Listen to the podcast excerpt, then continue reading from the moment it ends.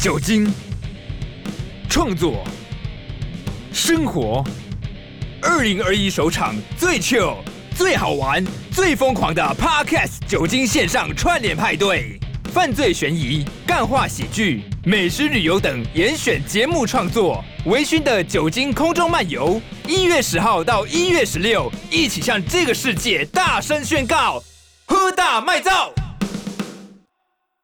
！Hello，各位听众朋友，大家好，欢迎收听《哇塞心理学喝大卖照》的串联特辑。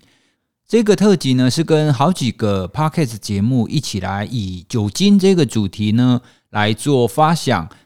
那当然也不是说要鼓励大家喝酒哈，就是把酒这样子常见的饮品，我们来做一些延伸跟讨论。那特别是心理学当中啊，其实也有非常多关于酒精的讨论。好像是以前我在教心理药物学的时候，就会有一个章节，我们特别在讨论酒精。哦，酒精对我们人的心智到底有什么好的跟不好的影响？那当然，今天我们没有讲那么严肃哈，毕竟在 Podcast 上，我们没有必要跟上课一样讲那么多深入的内容。这个礼拜啊，感觉蛮冷的，所以不少人都会有一些保暖的措施。那有一些人呢，可能会想说，嗯，喝酒是一个蛮不错的保暖方法哦。我还记得我第一次喝烈酒是在大概二十岁上下的时候，那个时候好像是去爬雪山吧，哦，因为爬上雪山上面非常非常冷，那个时候同行的伙伴就有人带着那个应该大概四五十度的那种烈酒吧，哦，就说好，那这个烈酒喝下去你就不会冷了。我那一次啊，就想说，嗯，这么冷，我来试试看看好了。哇，它真的一口喝下去，你就感觉有火在烧，你知道吗？从你的嘴巴，然后一直烧烧烧烧到你的喉咙，然后烧到你的肚子里面，然后整个人都发火。那一次的经验的确是让我印象非常非常深刻。不过啊，我在这边要跟大家分享的是，其实就生理反应来讲，喝酒是没有办法保暖的哦。诶，怎么回事呢？明明刚刚我不是说，诶，喝下去整个人都热了起来吗？为什么喝酒不能保暖？其实喝酒保暖是主观的感觉，应该这么说啦。所谓的保暖，它指的应该就是我们不会让我们的体温丧失嘛，对不对？因为外面很冷啊，这么冷的天气会让我们的体温流失掉。那流失过多的体温，你你就有可能会生病，甚至会死亡哦。所以重点是让我们的体温保留下来。可是喝酒为什么会让你暖暖的呢？因为当酒精进入我们身体之后啊，它其实会促使我们的血液往末梢去流动。换句话说，它是让我们周边的血管变得扩张。因为我们的手指、我们的体表、我们的脚都有非常多的微血管嘛。那如果微血管扩张的话，我们流过去的血液就会比较多啊。那流过去的血液比较多，你就会觉得暖暖的。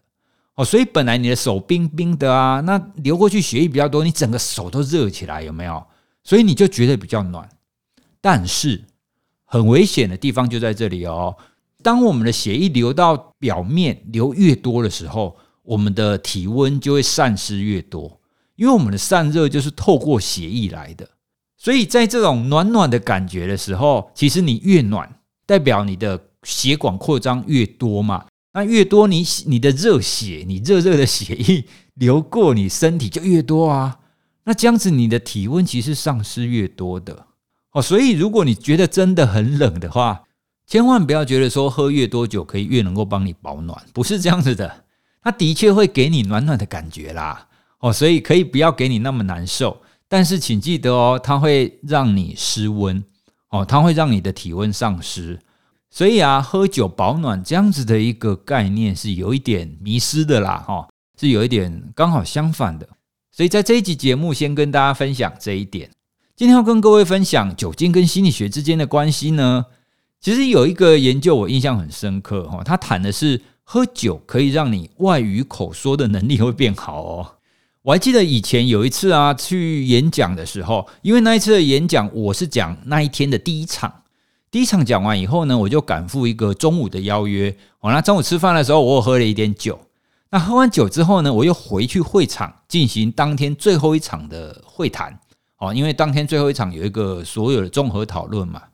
那结果综合讨论完以后啊，那一次的主办单位就跟我说：“诶，蔡老师，我觉得你喝酒以后讲得特别好。诶，你以后演讲要不要考虑一下，先喝点酒再来开讲哦？所以那一次的经验其实蛮有趣的，我自己是没有感觉啦，我自己是觉得说没有啊，我喝完酒以后没有什么影响啊，我应该还是照平常一样的方式在讲话。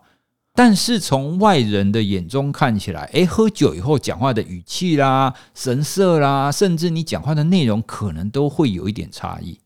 所以这次的经验让我印象非常的深刻，说还好像喝酒以后你在讲话，真的有一点不太一样。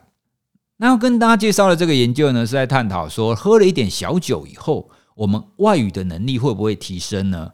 这里的外语的能力指的是讲外语的能力。哦，就像我刚刚讲的嘛，虽然演讲当中我是用中文哈，我是用同样一种语言，但是当你喝了一点酒以后，你好像放开来了，哦，所以你就比较敢讲的样子。这个研究是在德国做的哦，所以他们是找讲德语的学生，但是呢，他们是考验这些学生讲荷兰文哦，因为对德语的学生来讲，荷兰文是另外一种语言嘛，所以他们就找了一群学生，然后分成两组，一组呢就是让他们喝了一点小酒。那另外一组呢，就让他喝假酒，哦，就是他其实喝的东西是没有酒精的啦。那等到他们喝完以后呢，过了大概十五分钟左右，他们就请这一群人啊，要发表一个意见，要用口说，而且要用荷兰文哦。那这一群人其实都刚学荷兰文而已，哦，换句话说，他们都学的没有很好，哦，就有一点像是我们大概国高中哦学了英文，哦，那没有特别去补习啦，没有特别学很多。哦，所以学了英文，那但但是你还不太会讲的时候，这个实验呢，就要求所有的人要针对某一个主题用荷兰文发表他的意见。那整个发表完以后呢，他们就叫他们自评。哦，就问他说：“诶，你觉得你刚刚表现怎么样啊？你觉得你刚刚讲的好不好啊？那你的自信心程度是怎么样？”哈，就问他们自己的感觉是怎么样。同时，他们也找了几个人去针对所有人，哦，去评分，就说：“诶，这你觉得这个人讲荷兰文讲的好不好？”那当然，他们找评分的人是找那一些会荷兰文的人啦。结果啊，发现这一群人喝了酒以后，其实并不会觉得自己讲的比较好。诶，就跟我刚刚的例子很像。喝了酒以后，他们并不觉得自己讲的特别好或特别不好。但是呢，那一些旁观者，哦，就是我刚刚讲的那些那些评分的人，会觉得说，那一些有喝酒的人，他们是讲的比较好的。好了，当然在这边跟大跟大家说明一下实验设计。实验设计里面，当然评分的人不知道谁有喝酒，谁没有喝酒啦。在这种情况底下，实验者就把最后的 data 把它收集起来，然后去区分说：诶，奇怪，为什么刚好那一些有喝酒的人分数都比较高，喝水的人呢，成绩好像就没有那么高？诶，所以他们统计出来就发现有统计差异哦，所以这就很有意思啦。哦，因为一般我们会觉得说，喝了酒以后让你比较放松嘛，哦，所以可能就会让你变得比较大胆，让你变得比较自信，哦，所以你比较敢讲。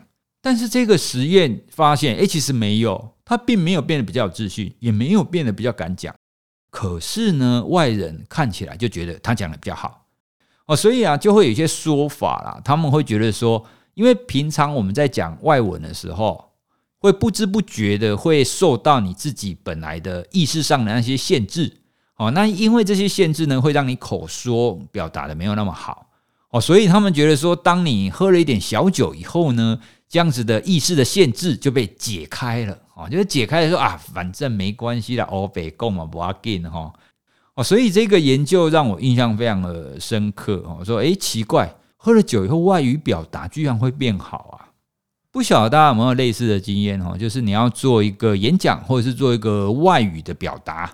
听完这个研究以后，你下次练习的时候可以试看看哦。你可以试看看，诶，喝了一点点小酒，看会不会有差别哦。不过我要提醒大家哦，喝酒千万要适量，而且喝酒以后千万不要开车哦，哈。因为酒精虽然可以让我们放松，但是它会让我们的注意力变得比较不好。请记得喝完酒以后注意你的安全。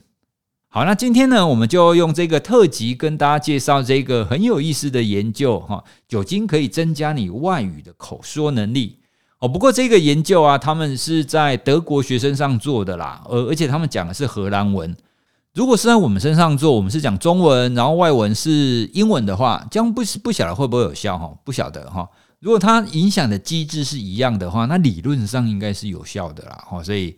其实话又说回来，根据我刚刚讲的，演讲的时候，就是别人说我喝了一点小酒以后，演讲变得比较好嘛。哦，所以或许同样的道理，当你喝了一点小酒以后，你自己可能没感觉，但是的确你在没有意识的情况底下，你会变得比较放得开，那也会变得讲得比较好哦。好，那这个是今天利用这个特辑来跟大家介绍一个很有意思的研究。那关于喝大麦造这样子一个串联节目，还有其他的节目可以推荐大家去收听的。好，那像是有几个我也有在听的，有其中一个叫吃屎。哦，大家不要误会哦，吃屎是吃东西的历史，吃屎哈不是叫大家去假赛哦哈。吃史这个节目其实蛮有意思的，它会介绍很多跟食物相关的历史，哦，所以大家可以搜寻看看。另外一个节目呢叫一起五四三，哦，所以这两个节目推荐给大家看看。那各位也可以从这一集的 show note 当中看到这些节目的资讯喽。今天的节目就介绍到这里喽，希望大家可以喜欢我们今天的特辑。那我们下周再见喽，拜拜。